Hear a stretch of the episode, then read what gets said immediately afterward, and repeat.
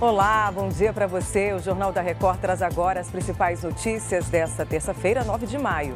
Incêndio atinge em garagem de ônibus em Petrópolis, no Rio de Janeiro. STF começa a julgar mais um grupo de denunciados pelos atos de vandalismo em 8 de janeiro. É agora no Jornal da Record.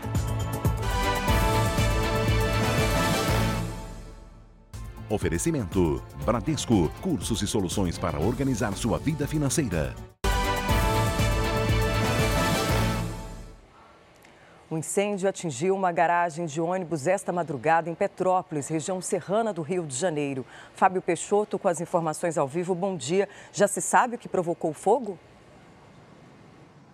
Bom dia, ainda não. A suspeita do Sindicato das Empresas do Transporte Rodoviário é, acreditam que tenha sido um incêndio criminoso, mas a Polícia Militar e o Corpo de Bombeiros não confirmaram essa suspeita. As chamas começaram por volta de uma e meia da madrugada e havia 90 ônibus de duas empresas que dividem a garagem o fogo já foi controlado e não há vítimas. E aqui no Rio de Janeiro, uma garagem onde são mantidas peças do BRT, o sistema de ônibus articulados da capital, pegou fogo ontem à noite. As instalações vão passar por perícia hoje e não houve feridos. Patrícia. Felizmente, né, Fábio? Obrigada pelas informações. O Supremo Tribunal Federal começou a julgar mais um lote de denúncias pelos atos de vandalismo de 8 de janeiro em Brasília. O relator do caso, Alexandre de Moraes, já votou para tornar réus mais de 250 acusados. Lívia Veiga traz as informações de Brasília. Bom dia. Quantos réus até agora, Lívia? Oi, Patrícia, bom dia para você, bom dia a todos. O Supremo já tornou réus 550 pessoas envolvidas nas invasões às sedes dos três poderes.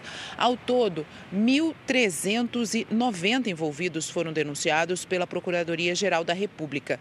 Esse quarto lote de julgamento no plenário virtual deve ser concluído na próxima segunda-feira, 15 de maio. Os investigados poderão responder por associação criminosa armada, tentativa de golpe de Estado, de abolição do Estado de Direito e incitação ao crime.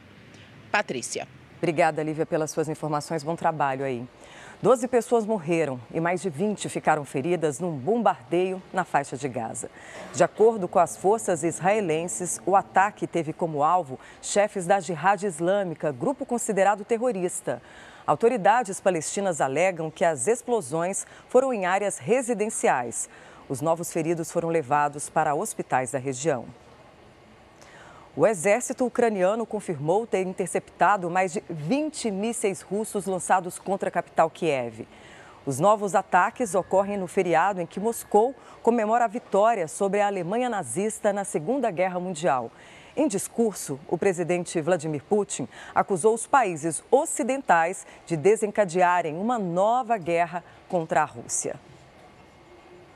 E chega ao fim esta edição. Outras informações no Fala Brasil, daqui a pouquinho, às 8h40.